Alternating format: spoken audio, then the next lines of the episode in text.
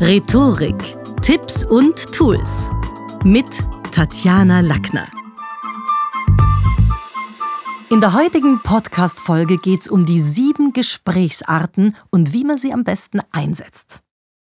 Wenn wir über Gespräche reden, dann müssen wir uns vorher immer überlegen, was sind die Pressure Points meiner Zuhörer. Pressure Points sind Schmerzpunkte, also so eine akkurate Zielgruppenanalyse unterscheidet den guten vom charismatischen Redner. Vor einer Präsentation zum Beispiel könnte ich mir überlegen, was sind die Trigger meiner Zuhörer, was interessiert die besonders, wodurch sind sie auch manipulierbar, was sind ihre Stressoren, was garantiert höheren Nutzen in meiner Rede und was sind ebenso Schmerzpunkte, die ich auch im Redeaufbau brauche, weil die Menschen dann darauf sofort ansprechen.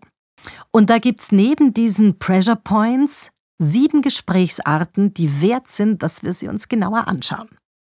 Erstens das visionäre Gespräch.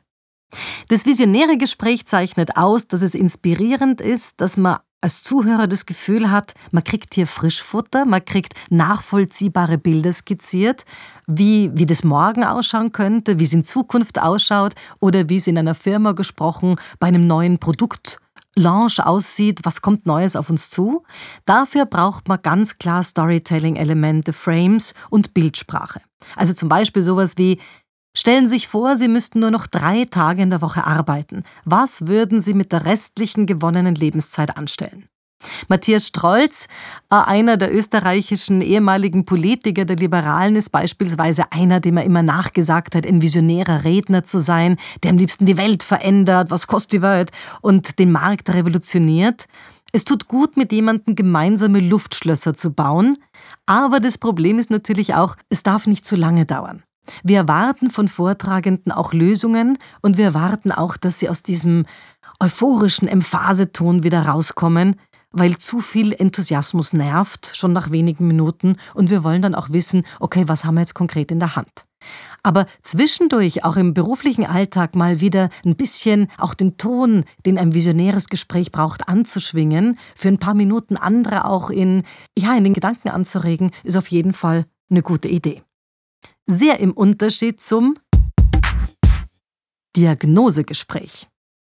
Völlig anders ist der Sound beim Arzt. Klar, denn dort gibt es ein Diagnosegespräch.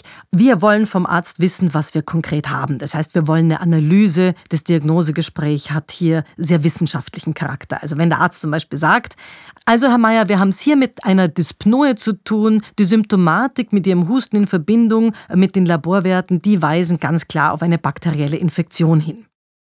Das heißt, wir haben die Natur eines Problems oder einer Krankheit, äh, die uns jemand erklärt, klar definiert, vielleicht sogar sagt, wo es damit hingeht. Wer ist ein gutes Beispiel? Im österreichischen Fernsehen gibt es jemanden, also einen einen Fernsehdoktor, den Siegfried Merin, der beispielsweise im ORF als der Gesundheitsexperte sich einen Namen gemacht hat. Und für 15 Minuten sind so kompetente Gesundheitsinformationen völlig in Ordnung. Aber auch hier gilt natürlich, die Dosis macht das Gift. Wir lassen uns nicht von anderen, gerade beim Vortrag, eine Stunde lang sprichwörtlich das Besserwissen hier irgendwie erzählen und, und, und so den Expertenton anschlagen lassen. Aber zwischendurch dort, wo sie Experte sind, ist es wichtig, auch den Mut zu haben, mal ganz diagnostisch zu sprechen, in Fakten zu sprechen, mit klarer Stimme, am Ende des Satzes auch Stimme runter, um was abzuschließen. Drittens, das strategische Gespräch. Diese Gespräche verlaufen analytisch. Vieles, was besprochen wird, findet auf einer Abstraktionsebene statt. Das ist also gar nichts, was wir jetzt handfest sehen, sondern es geht darum, Herausforderungen zu benennen, Schritte zum definierten Ziel zu entwickeln. Es ist eine sehr verkopfte Sache. Und gerade für verkopfte Menschen ist präzise Analyse das logische Resultat zum Erfolg. Ist jetzt sehr oft was, wo Menschen sagen, ich kann dem nicht folgen, das ist einfach nur ein Kopfmensch oder nur ein Zahlenmensch. Für die ist es zu wenig greifbar. Da muss man auch aufpassen, dass man die Menschen im Vortrag zum Beispiel nicht verliert und sich, wenn man eher der Stratege ist, auch immer um gute ja, gute Beispiele und Bilder zu den Denkmodellen und zu den Strukturen, die mit dazu überlegt. Denn gerade wenn jemand praktisch veranlagt ist, dann hat man das Gefühl, also mir fehlen die Verstehzusammenhänge, ich, ich, mich schmeißt bei den Bildern aus der Kurve, ich kann mir da gar nichts vorstellen. Das strategische Gespräch ist in der Wissenschaft wichtig, denn da darf es nicht nur um die praktische Umsetzung gehen, Auch wenn die Strategieberater bei der Tür reinkommen, dann wird es meistens fad. Wenn dann Sätze fallen wie durch unsere einschlägige Lösungskompetenz sind wir ein verlässlicher Partner für Klein- und Mittelbetriebe, dann hat man natürlich schon das Gefühl, okay, okay, hoffentlich sind die jetzt in der Abstraktionsebene so gut, weil praktisch klingt es gar nicht so süffig. Zur Gruppe der Strategiegespräche gehören aber auch Bewerbungen oder Hearings und Assessments und natürlich der ganze Bereich des politischen oder fachlichen Medientalks. Wer sich strategisch clever positioniert, logisch und knapp antworten kann und nicht in Fragefallen tappt, der ist gerade am Bildschirm gut beraten. Und damit sind wir bei viertens, dem Kreativgespräch. Im Design Thinking Prozess oder in der sogenannten Innovationskultur erleben wir kreative Herangehensweisen und völlig spielerische Zusammenarbeit. Da geht's wirklich kreativ zu. Der Name Walt Disney steht wie kein anderer für Ideenreichtum, Fantasie und Schöpfergeist. Und natürlich ist nach diesem großen Mann auch eine Methode benannt im Kreativgespräch, die sogenannte Walt Disney Methode, wo man versucht, Entscheidungshilfen zu entwickeln, Perspektiven zu entwickeln. Es gibt auch sowas wie Lego Series Play, ja, oder De Bono Sechs Hüte Methode beispielsweise, die also viele Jahre wurden Businesspläne und Geschäftsideen immer weiterentwickelt, basierend auf spielerischen Ansätzen, auf kreativen Ansätzen. Bei kreativen Fragen, da helfen so Dinge wie, wäre unsere Firma ein Musical? Welchen Titel hätte sie? Das ist natürlich was, was für die Zahlen, Daten, Faktenmenschen oft irrsinnig kindisch ist und wo die das Gefühl haben, ich meine, arbeiten wir da überhaupt noch? Aber es ist etwas, was gerade in Kreativworkshops, gerade für Führungskräfte bereichernd ist, auch mal in eine völlig andere Welt zu gehen, mal einen kreativen Prozess auch in den einzutauchen und dort die Methoden zu erlernen. Wer auf der anderen Seite bei seinem Vortrag auf diese Weise über eine Stunde lang versucht, die Welt zu erklären oder seine Branche zu erklären, der wird viele Zuhörer gedanklich verlieren. Also es ist eine gute Methode, um zu arbeiten, aber nicht unbedingt, um da jetzt in den Vortrag damit zu gehen.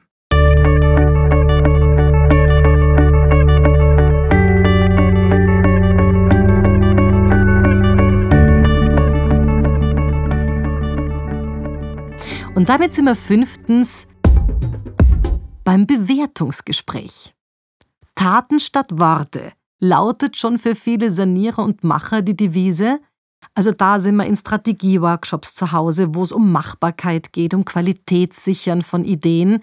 Schnell wird man durch so wirtschaftliche Verifizierungsansätze äh, durchgespült, wo man sagt, ich meine, geht es überhaupt? Was haben wir für Ergebnisse? Es geht da permanent um Bewerten, auch bei Produktverkäufen oder in Produktionsverfahren brauchen wir Bewertungsgespräche. Ganze Auditoren leben davon, dass sie KPIs und Prozentwerte auf ihre Richtigkeit prüfen.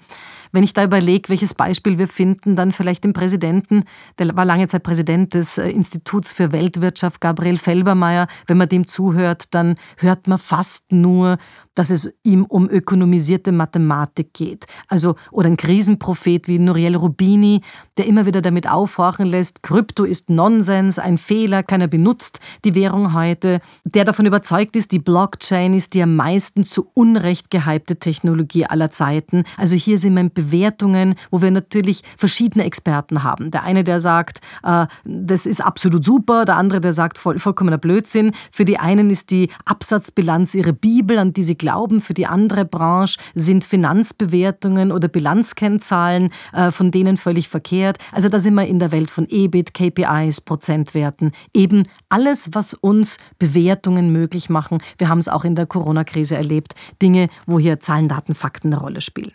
Zur Gattung der Bewertungsgespräche zählen übrigens auch Mitarbeiterfeedback und Kritikgespräche. Auch hier geht man von einer, von, von, ja, schon einer profunden Beurteilung und Leistungseinschätzung aus. Und deswegen ist mein Tipp, dass sich auch die Mitarbeiter fürs nächste Mitarbeitergespräch, das ja ein Bewertungsgespräch ist, überlegen und so ein bisschen selber vorbereiten, was habe ich dem Unternehmen gebracht, was kann ich realistischerweise fordern und mit welchen Zahlen, Daten, Fakten lässt sich das auch untermauern.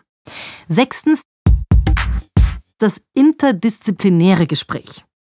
Menschen, die Verstehzusammenhänge zwischen mehreren Fachgebieten leichtfüßig herstellen und wo man das Gefühl hat, Wahnsinn, was der alles weiß. Der weiß, wie das in der Medizin ist, wie das in der Bildungspolitik ist. Das ist natürlich was, was Menschen beeindruckt, äh, wo wir auch das Gefühl haben, unsichtbar geleitet zu werden, gut folgen zu können und in verschiedene Disziplinen eintauchen zu können, eben interdisziplinär auch unterhalten zu werden.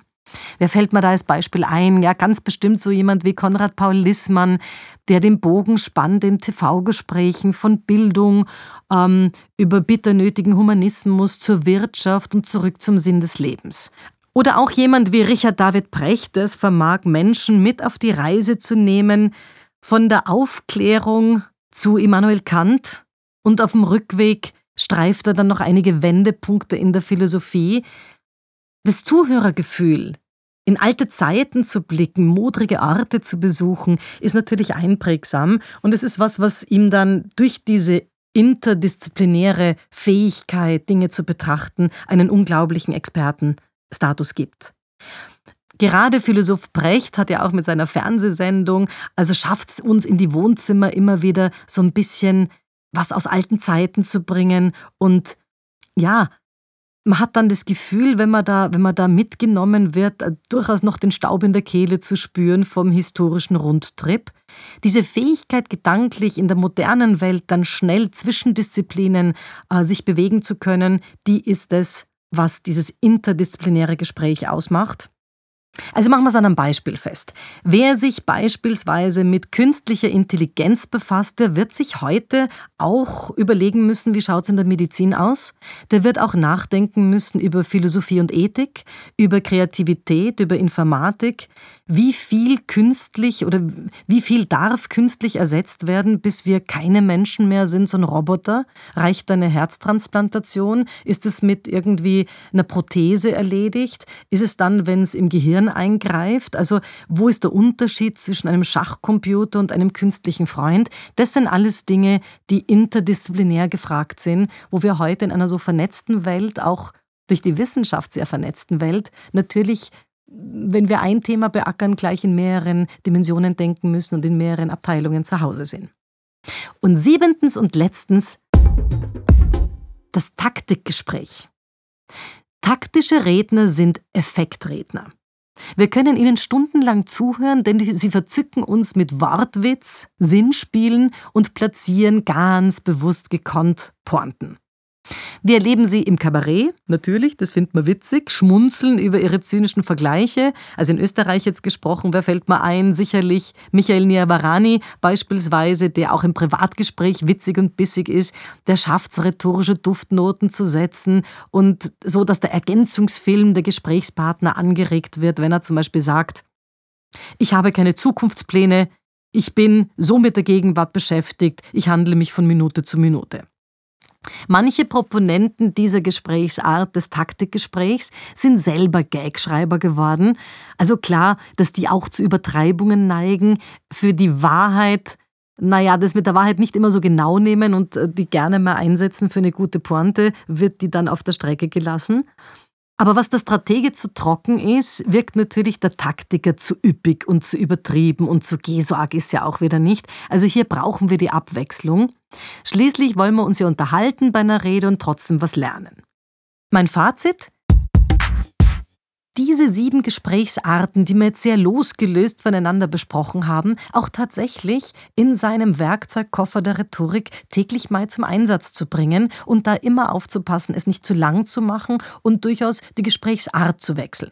Denn wenn ich irgendwo eine neue Sache herstelle oder eine neue Sache meinem, meinem Team vorstelle, brauche ich ein bisschen was vom visionären Klang. Ich brauche dann aber auch gewisse strategische Momente. Wie bringen wir das jetzt auf die Straße? Wie werden wir das jetzt umsetzen? Ich brauche möglicherweise auch eine Bewertungsgeschichte, damit mir die glauben in der Analyse, wenn es eine Feldstudie gab oder eine Marktanalyse. Vielleicht auch sowas wie ein kreatives Gespräch, wo man in den Workshop die mit reinnimmt und sagt, okay, wie könnte man das jetzt nennen? Also Taktisch natürlich sollte es auch süffige Bilder haben und witzige Dinge und interdisziplinär, wenn wir dieses Produkt einführen, mit welchen Themen aus anderen Abteilungen haben wir es dann auch zu tun. Das könnte zum Beispiel eine Herangehensweise sein, um seinem eigenen Gesprächsalltag ein bisschen mehr Würze zu geben.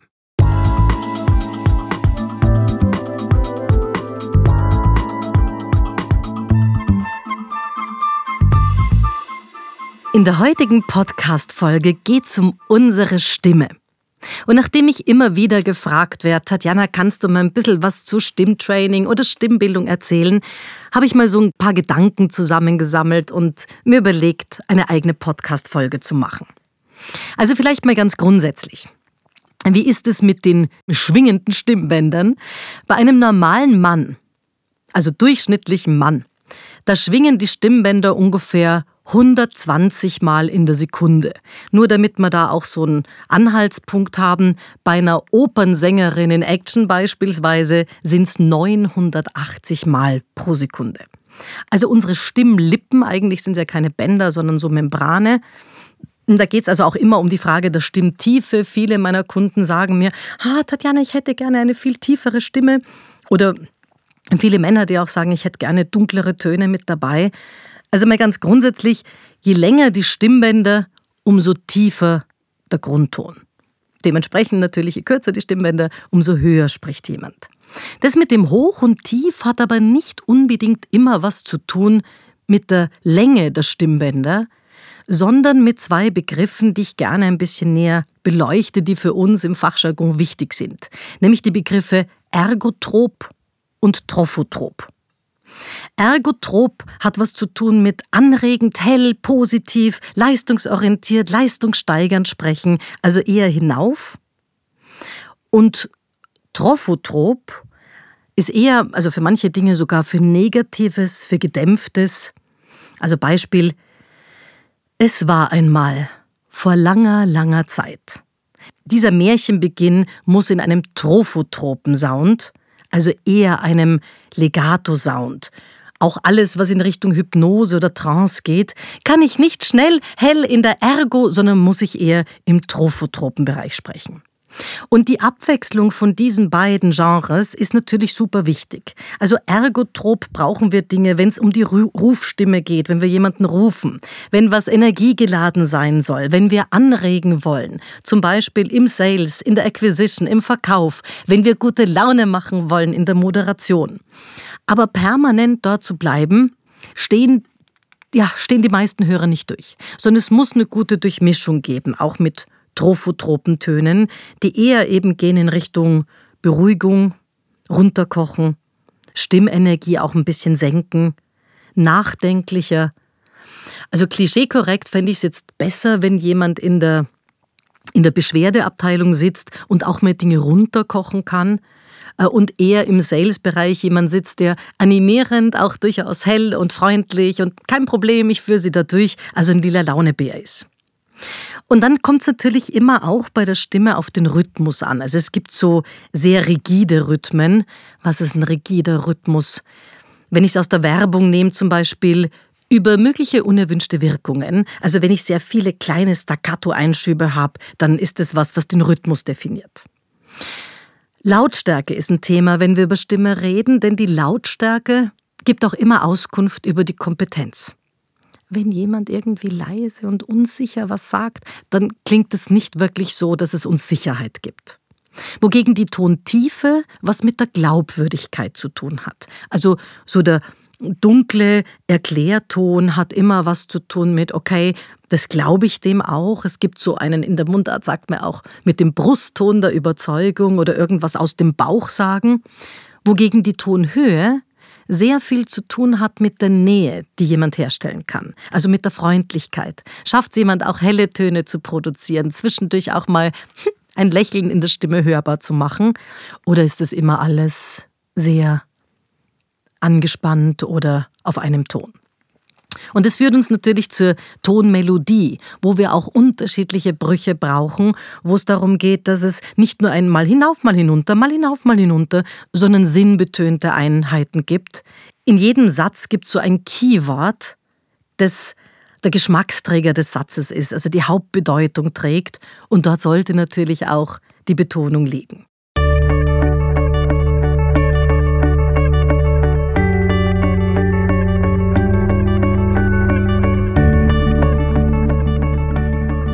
Wir haben Dynamikunterschiede.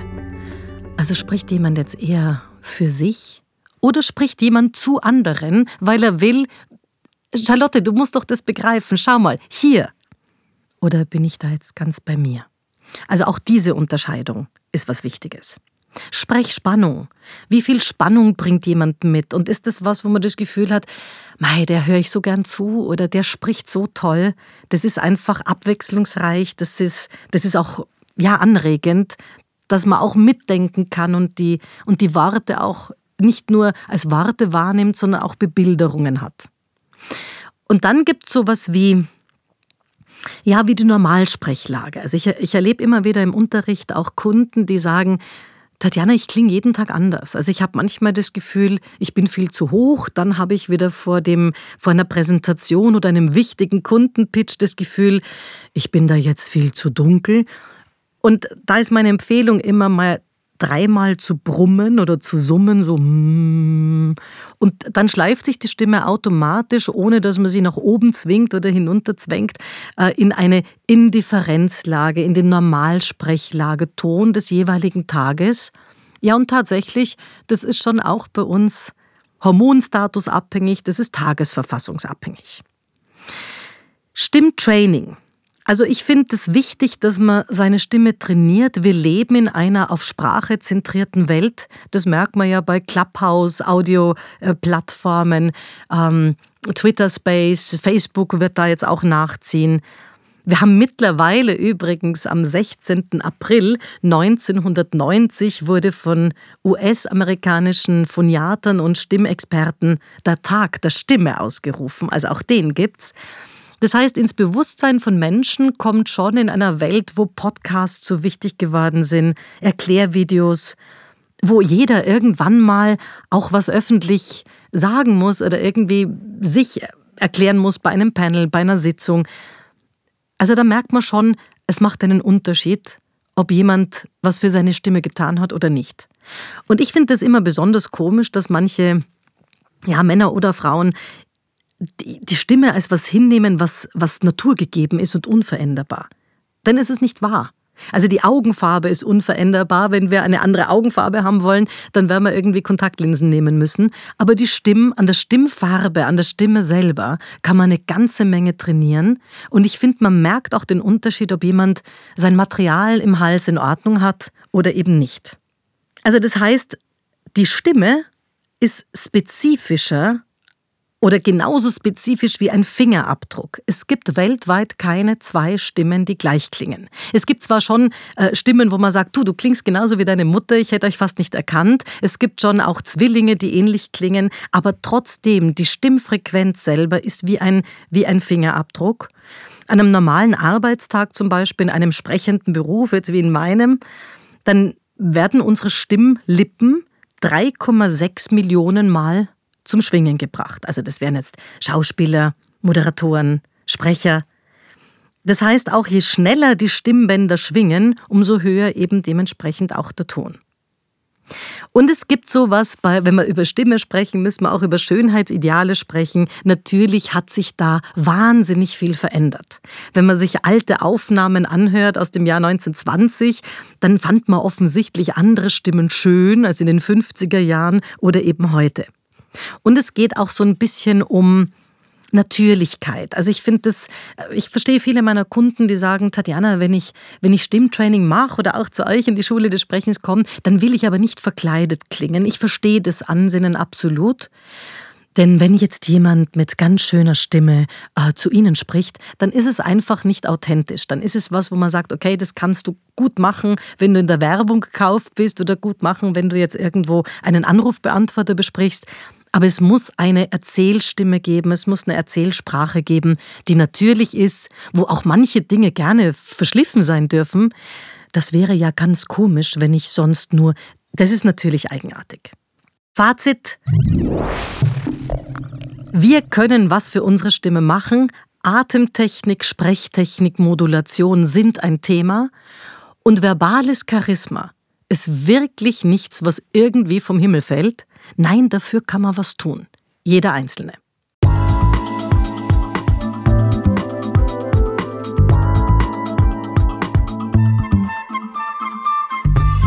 Wer remote arbeitet, der weiß, dass sich gute Rhetorik auch online bezahlt macht. Und verschiedene Kommunikationstypen erleben wir im Zuge unserer Besprechungen, ob am Laptop, dem PC oder mit dem Smartphone. Da gibt's echt ein paar, wo ich jetzt abgesehen davon, dass es ganz viele Männer und Frauen gibt und wir Menschen nicht in Schubladen stecken wollen und es Kommunikationstypen ohne Ende gibt und Mischformen davon auch, habe ich trotzdem so in den, in den letzten Monaten verstärkt so fünf ausgemacht und also ohne Bier ernst jetzt, um Gottes Willen, würde ich die ganz gerne auch mal besprechen. In der Abteilung Stille Wasser sind still. Wer findet sich da? Da finden sich lahme Enten, Murmler, die durch die geschlossene Zahnreihe reden und scheue Online-Newbies, die am liebsten im Hintergrund ihres eigenen Hintergrunds versinken würden, weil ihnen alles noch derweil viel zu privat erscheint. Die geben übrigens auch gerne vor, dass ihre, ihre Kamera kaputt ist und man sie deshalb nicht sehen könnte, was wirklich manchmal nur ein Vorwand ist und gar nicht wahr. Auf die konkrete Frage, Petra, wie findest du das? kommt dann die Antwort zögerlich und gehaucht. Ich weiß auch nicht. Was sagen die anderen dazu? Stille Wasser sind still und nicht immer tief. Klar ist, wer durch die eigenen Lippen föhnt und unser nicht einmal angesichtig ist, weil er eben die Kamera aus hat, der hat unsere geballte Aufmerksamkeit meistens nicht. Ganz im Gegenteil.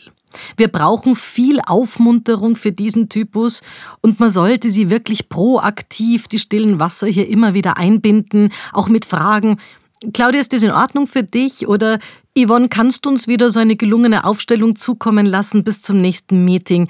Also wir müssen da proaktiv werden und schauen, dass wir da auch zu unseren unsere Wortmeldungen von denen einholen. Ganz anders ist die Riege der resoluten Randalierer. Die klingen wirklich anders. Sie sind laut, selbstbewusst und überzeugt vom eigenen Lebenskonzept.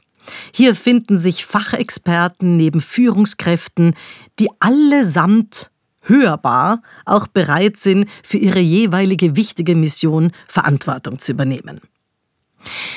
Dabei sind sie im Ton, finde ich, gar nicht so zimperlich und werden selten ihres ruppigen Auftretens wegen gemocht, denn ihre Rhetorik ist durchaus fordernd und sehr oft auch imperativ.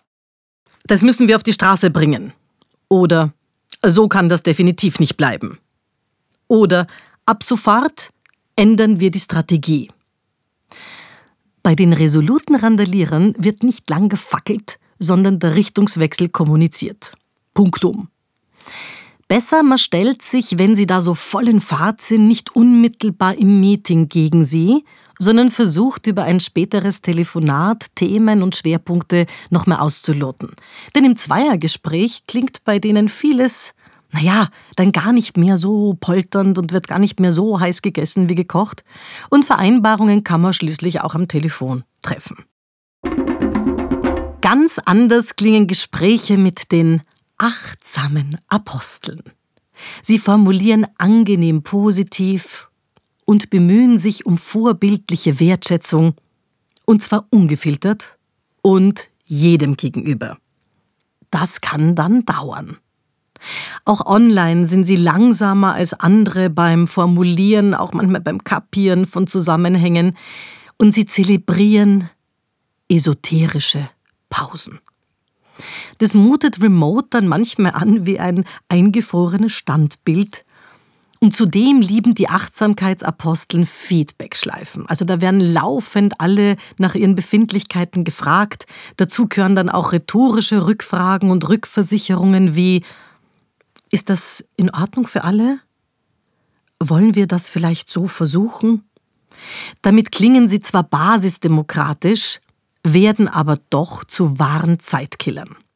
Es ist wichtig, immer wieder das Zeitmanagement für die achtsamen Aposteln auch ins Spiel zu holen, um Prozesse zu beschleunigen. Also besser, man sagt dann zwischendurch mal, okay, ganz kurz, nachdem wir nur noch sieben Minuten haben, würde ich diesen Punkt gerne abstimmen lassen. Also immer wieder auch mit dem Faktor Zeit zu spielen, kann helfen.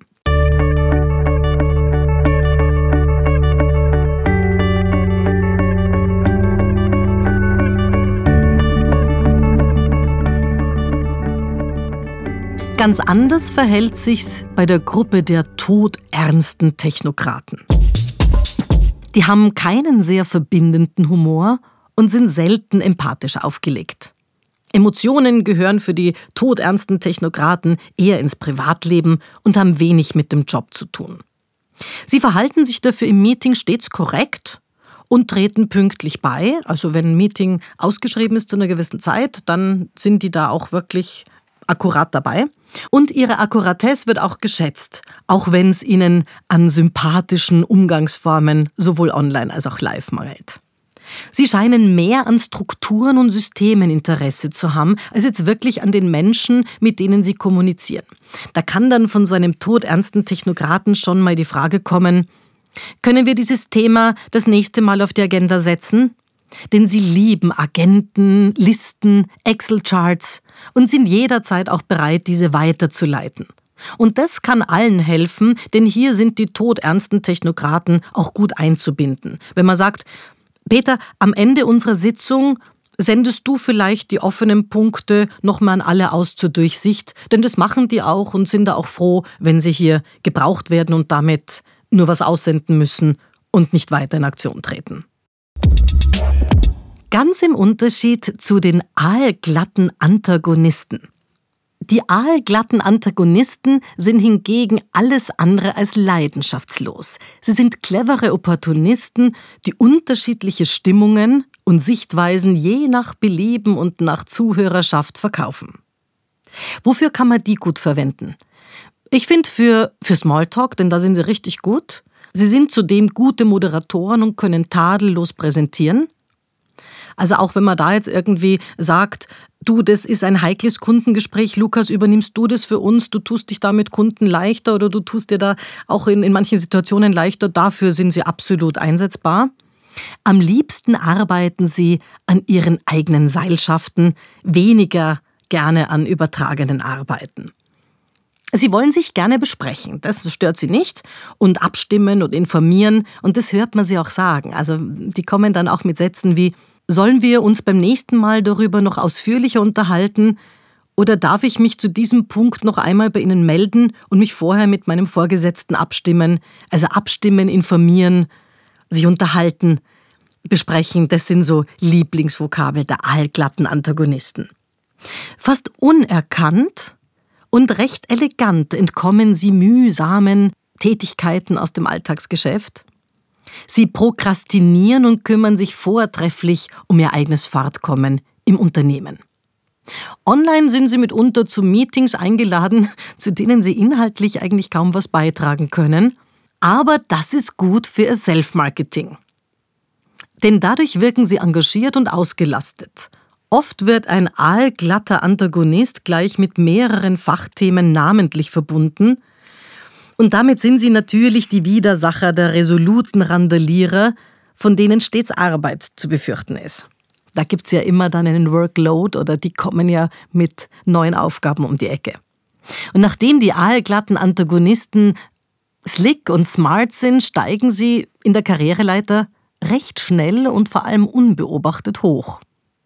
Die gefährlichste Zeit für diese Gruppe ist wahrscheinlich, ja, das sind die ersten Jahre, wenn alle noch tatsächlich am Output der operativen Tätigkeit gemessen werden. Also das sind so die, die härtesten Lern- und Wanderjahre.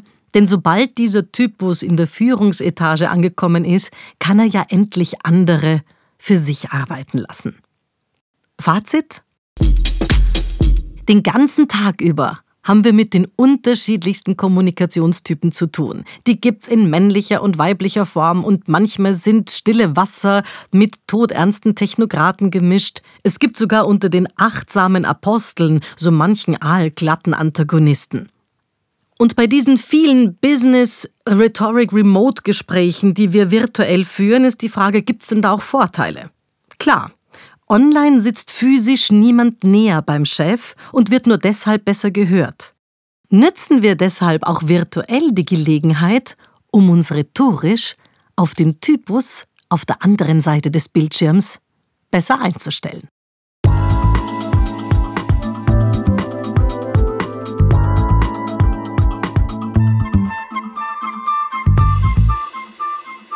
Es gibt Menschen, die gehen uns auf die Nerven, dabei haben sie noch keinen Pieps gesagt. Woran liegt es? Erinnern die uns vielleicht an unleidige Zeitgenossen aus früheren Situationen oder mögen wir einfach nicht wie die dreinschauen? Es gibt ja so Menschen, wo man sagt, ich mag den schon von der Nasenspitze her nicht.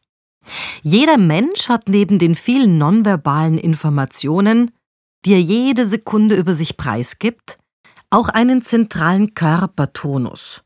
Also so eine übergeordnete Grundstimmung, die er nonverbal mittransportiert. Wer zum Beispiel mit trommelnden Fingern an der Rezeption steht, hat's entweder eilig, ist nervös, unsympathisch oder er will einfach wahrgenommen werden. Der Grundtenor ist, dieser Grundtonus ist spürbar angespannt und diese Person ist jetzt gerade nicht zu Witzen aufgeregt.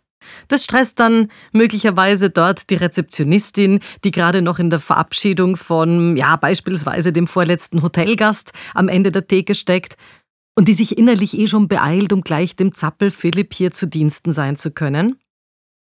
Bei der Interpretation von Körpersignalen haben sich schon ganz viele verbrannt. Und natürlich lässt sich da gar nichts verallgemeinern, was Bewegungen und Bedeutungen angeht. Nicht immer zeugen die in der Luft ausgeführten Schläge, wie man es in manchen Büchern lesen kann, von Abwertung oder Geringschätzung. Also wenn Menschen so herumhauen, wie beim heftigen Fliegen verscheuchen, dann ist es nicht immer eine Abwertung. Wenn ich jetzt mal, bei wem ist das gar nicht so, an den deutschen Singer-Songwriter Nico Santos beispielsweise denke, dann groovt er häufig zur Musik und drückt dabei ganz schnell beide Handflächen ruckartig von oben nach unten als Gäste der jubelnden Zustimmung. Oder auch der Rapper Motrip arbeitet von oben nach unten und wirkt damit im Vergleich zu vielen anderen Rappern gar nicht so aggressiv. Anders verhält sich's mit der Sache mit den Pistolen. Also diese Daumen-Zeigefinger-Geschichte, die so angedeuteten Pistolen sein sollen, die wirken fast immer wie eine klare Angriffsgäste. Da soll ja der Weg andeutungsweise freigeschossen werden. Und Hände sind insgesamt verräterisch, natürlich. Einige Politiker zeigen bereits körpersprachlich, dass sie so zum Cherry-Picking neigen und sich gerne ihren Teil der Wahrheit herauspicken mit dem berühmten Pinzettengriff. Das ist Zeigefinger und Daumen, wenn die ein O formen, so ein bisschen Picking. Das können wir bei Donald Trump beobachten, der sich seine Wahrheit herauspickt. Das ist bei Karl-Heinz Krasser in Österreich genauso zu beobachten gewesen, der jetzt bald ein Jahrzehnt der Justiz seine alternativen Fakten als Wahrheit darstellt. Und was wir nicht vergessen dürfen, bei Körpersprache geht's vor allen Dingen um den Mund. Lippen lügen nicht. Ob uns etwas schmeckt, kann man auch an den Lippen ablesen. Wie sich Lippen mikromimisch bewegen und welche Mundmuskeln ausgeprägter sind, das erzählt tatsächlich Bände über die Lebensweise, die Einstellung eines Menschen da geht es jetzt nicht nur um dieses wienerische Schnurferl, also im Fachjargon wäre es der Amorbogen, den so die Lippen da oben bei dem V formen, oder die Beschaffenheit der Lippen, sondern vielmehr darum, wie man beim Sprechen die Lippen formt. Trägt jemand ein Lächeln auf den Lippen und kann man das sogar hören? Bei manchen Zeitgenossen kann man richtig beobachten, dass die, obwohl sie herzhaft lachen, dass die Mundwinkel trotzdem immer noch nach unten zeigen. Also so dieses, was macht jemand mit geführten Lippenbewegungen? Das ist was, was uns Menschen sympathischer machen kann, wenn man sieht, okay, da fallen die Worte nicht irgendwie raus, sondern der kümmert sich drum und übernimmt Verantwortung, auch die Worte so zu formen, dass sie irgendwie bis zu uns bekömmlich kommen. Und Augen sind natürlich Signale für Lebendigkeit.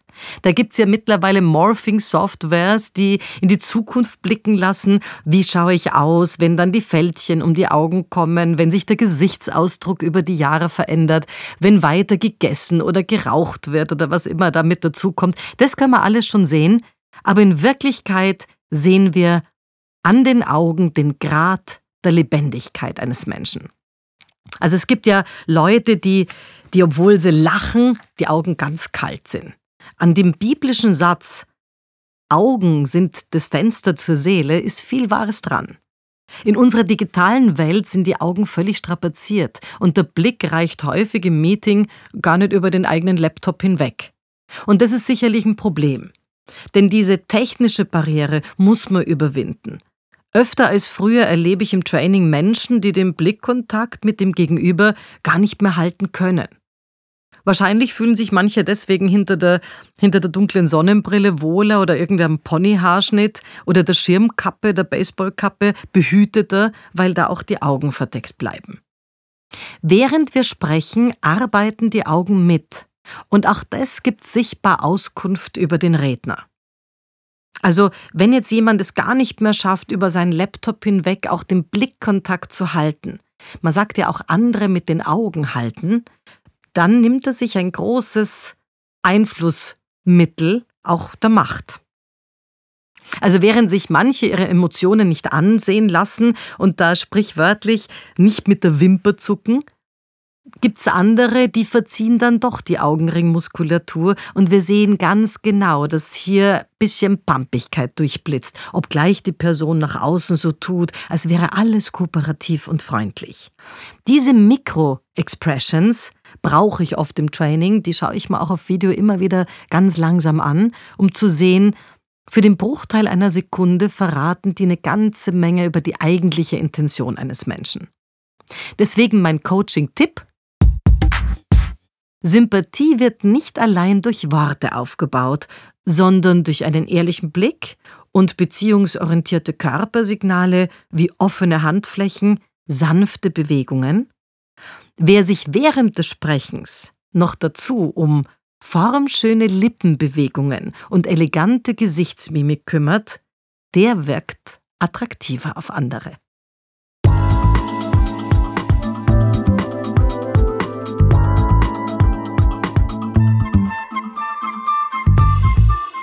Heute geht's um zehn coole Do's. Was macht den guten Redner vielleicht sogar zum perfekten Orator? Denn wir wollen ja alle keine üblen Redner sein, sondern welche Tipps kann ich geben?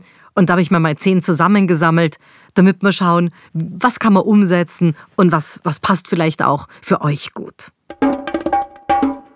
Eine der wichtigsten Dinge ist, ich mag jemanden zuhören, der mich beim Zuhören seines Vortrags zum Beispiel nicht stört. Wo ich in Ruhe zuhören kann, weil ich nicht der falschen Atemtechnik oder weil ich nicht das Gefühl habe, oh Gott, ich muss für den oder die atmen. Und weil es nicht irgendwelche schrägen Stimmlagen gibt oder Sprachmarotten, wenn jemand gewisse Worte immer wieder sagt, sag ich ja mal sozusagen in Zeiten wie diesen am Ende des Tages, wo es mich dann irgendwie gedanklich aus der Kurve schmeißt, weil ich nicht mehr zuhören kann. Auf der anderen Seite sind es natürlich, wenn man da jetzt noch stärker in diese stimmlichen Fertigkeiten reingeht, dann sind stimmliche und sprachliche Wohlgeformtheiten. Und wo ich nicht das Gefühl habe, der hat ein Handicap, weil er zu leise spricht. Menschen, die zu leise sprechen, ärgern. Und da hört man dann auch im Saal immer, lauter bitte. Und auf der anderen Seite Menschen, die zu laut reden, die nerven. Also so eine wohl, in der Musik wird man sagen, wohltemperierte, also eine wohlklingende Stimme äh, hat, wo der weiß, wie muss ich mit Distanzen und Nähe umgehen, wie kann ich mich auch im Raum bewegen, so dass mich von überall die Menschen sehen und auch wirklich gut verstehen können. Was ich sehr gerne mag bei Rednern ist, wenn sie nicht nur ihre Aufzeichnungen und Moderationskärtchen haben, auf die sie sich dann konzentrieren, sondern vor allen Dingen im Live-Moment, mit dem Live-Publikum was herstellen können, wo es um Emotionen geht. Also jemand, der nur an seinen Kärtchen und dieser, dieser mentalen Vorbereitung vom Vorabend hängt, der verliert das Live-Publikum. Das Brainscript des Vorabends ist weniger wichtig als die unmittelbaren Touchpoints mit dem Publikum. Also ich finde es toll, wenn jemand schlagfertig reagieren kann, auf eine Zwischenfrage sofort auch mit einem Beispiel reagieren kann, wo man merkt, wir sind alle im Jetzt. Das ist nicht ein Vortrag, den der letztes Jahr in Hamburg oder letzte Woche in Hamburg gehalten hat, morgen in Rom, übermorgen woanders, sondern tatsächlich der Einwurf, den ich jetzt bringe, da entsteht gerade was Frisches. Das finde ich fein. Und ich mag Menschen, die nicht nur für sich reden, sondern zu und mit anderen. Also jemand, der dieses Spiel aus Ich- und Du-Zone beherrscht, der ganz klar weiß, wer er ist und warum er auch da draußen steht, aber auch sehr gut auf das Du, das Unmittelbare eingehen kann und nicht nur für sich redet, sondern eben zu anderen, wo der Ton auch bis in die Ränge transportiert wird, in die Zuhörerränge. Und in der Rhetorik muss man da auch nicht nur stimmlich, sondern inhaltlich senden können. Weg von sich hin zum Zuhörer. Und wenn ich jetzt noch einen fünften Punkt finden muss, dann sind es wahrscheinlich auch Menschen, die es gibt ja viele Vortragende, die wirklich eine tolle Bühnenshow machen, wo man sagt, das war ein also exzellenter Vortrag. Ich habe da viel mitgenommen. Ich fand die Beispiele toll. Ich habe mich da total abgeholt gefühlt. Und wenn man dann vielleicht in der Pause die Gelegenheit hat, mit diesem, mit diesem Vortragenden oder dieser Rednerin noch kurz zusammenzustehen und dann den Eindruck hat, oh, oh, oh, jetzt wird's aber ruckelig, jetzt wird's aber holprig, dann ist es was, wo ich finde, da kann jemand, der gerade noch so souverän gewirkt hat, völlig verlieren, wenn der keinen Smalltalk beherrscht. Und das sage ich wohl wissend, dass ganz, ganz viele meiner Kunden Smalltalk hassen und oft den Unterschied nicht einmal kennen zwischen Smalltalk und Business Smalltalk, denn dieser Unterschied ist massiv. Da habe ich übrigens einen eigenen Podcast dazu, wen das interessiert. Aber ich, ich glaube, dass es wichtig ist, dass gerade Vortragende oder auch Führungskräfte beim Kundenevent, die müssen netzwerken können. Also jemand ist peinlich in einer gewissen Situation, wenn man merkt, der kann jetzt eigentlich gar nichts mit einem Menschen, der vor ihm steht, anfangen, obwohl er gerade eben auf der Bühne noch so toll und prominent parliert hat.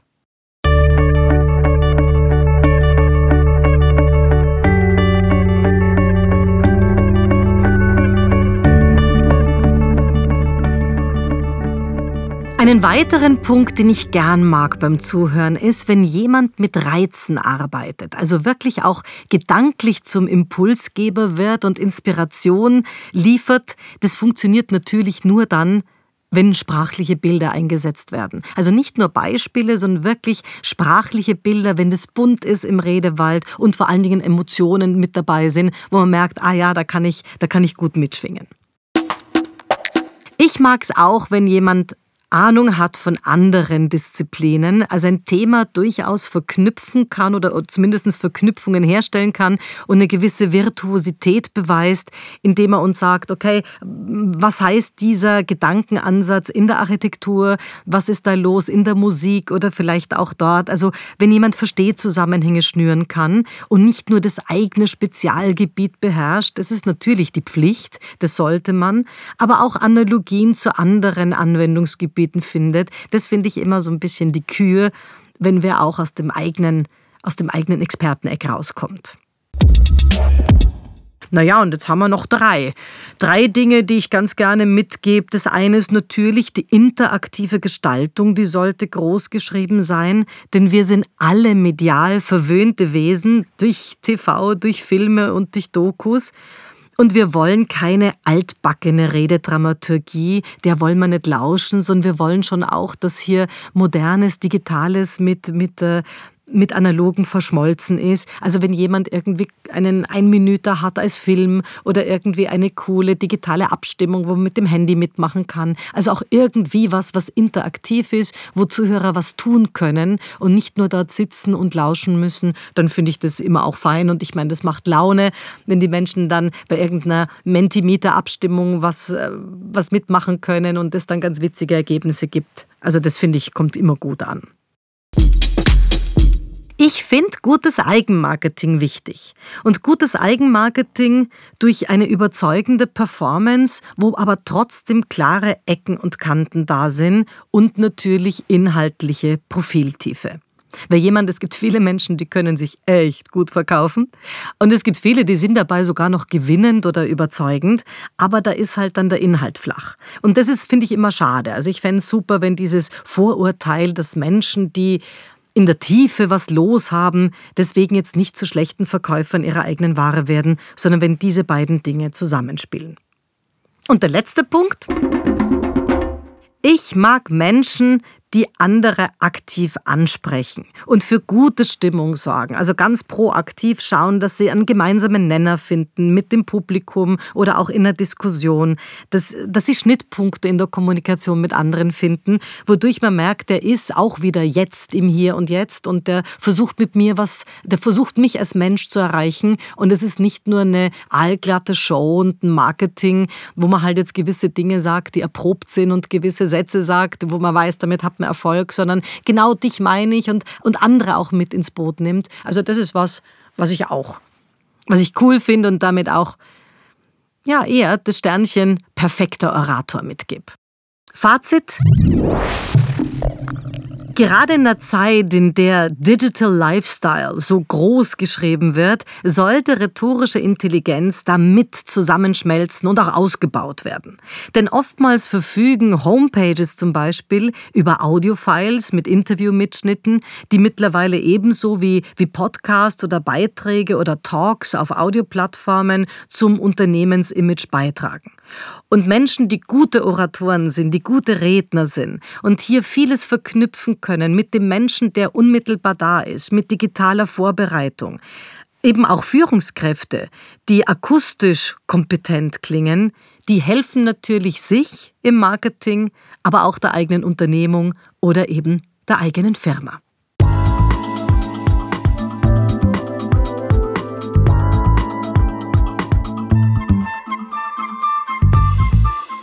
Heute geht's um Redewendungen aus längst vergangenen Zeiten. Sprache ist immer einem zeitlichen Wandel unterlegen. Ich finde schade, wenn junge Menschen keine Ahnung mehr haben, was damit gemeint ist, wenn man Hinz und Kunz kennt. Diese sprachlichen Relikte kommen meistens aus dem Mittelalter, einer Zeit, die zwar dunkel war, aber sprachlich dafür vielfältig und besonders bildreich. Darum gehören manche Redensarten eigentlich zur Allgemeinbildung, auch wenn sie heute nur noch selten zu hören sind. Was heißt jetzt, wenn man Hinz und Kunz kennt? Viele Könige und Adelige hießen Heinrich und Konrad, kurz Hinz und Kunz. Hinz und Kunz sind von diesen typischen Namen des Mittelalters abgewandelt und seit dem 11. Jahrhundert taucht diese Formulierung immer wieder in der Literatur auf. Sogar bei den Gebrüdern Grimm. Ich denke da jetzt so um 1810 gibt es diesbezügliche Nachweise. Da hieß es schon, da war die Königin froh, als das Männchen zum dritten Mal kam und fragte sie, heißt du Hinz? Nein. Heißt du Kunz? Nein. Was meint man, wenn man sagt, leg mal einen Zahn zu im Mittelalter wurde in Burgküchen gekocht.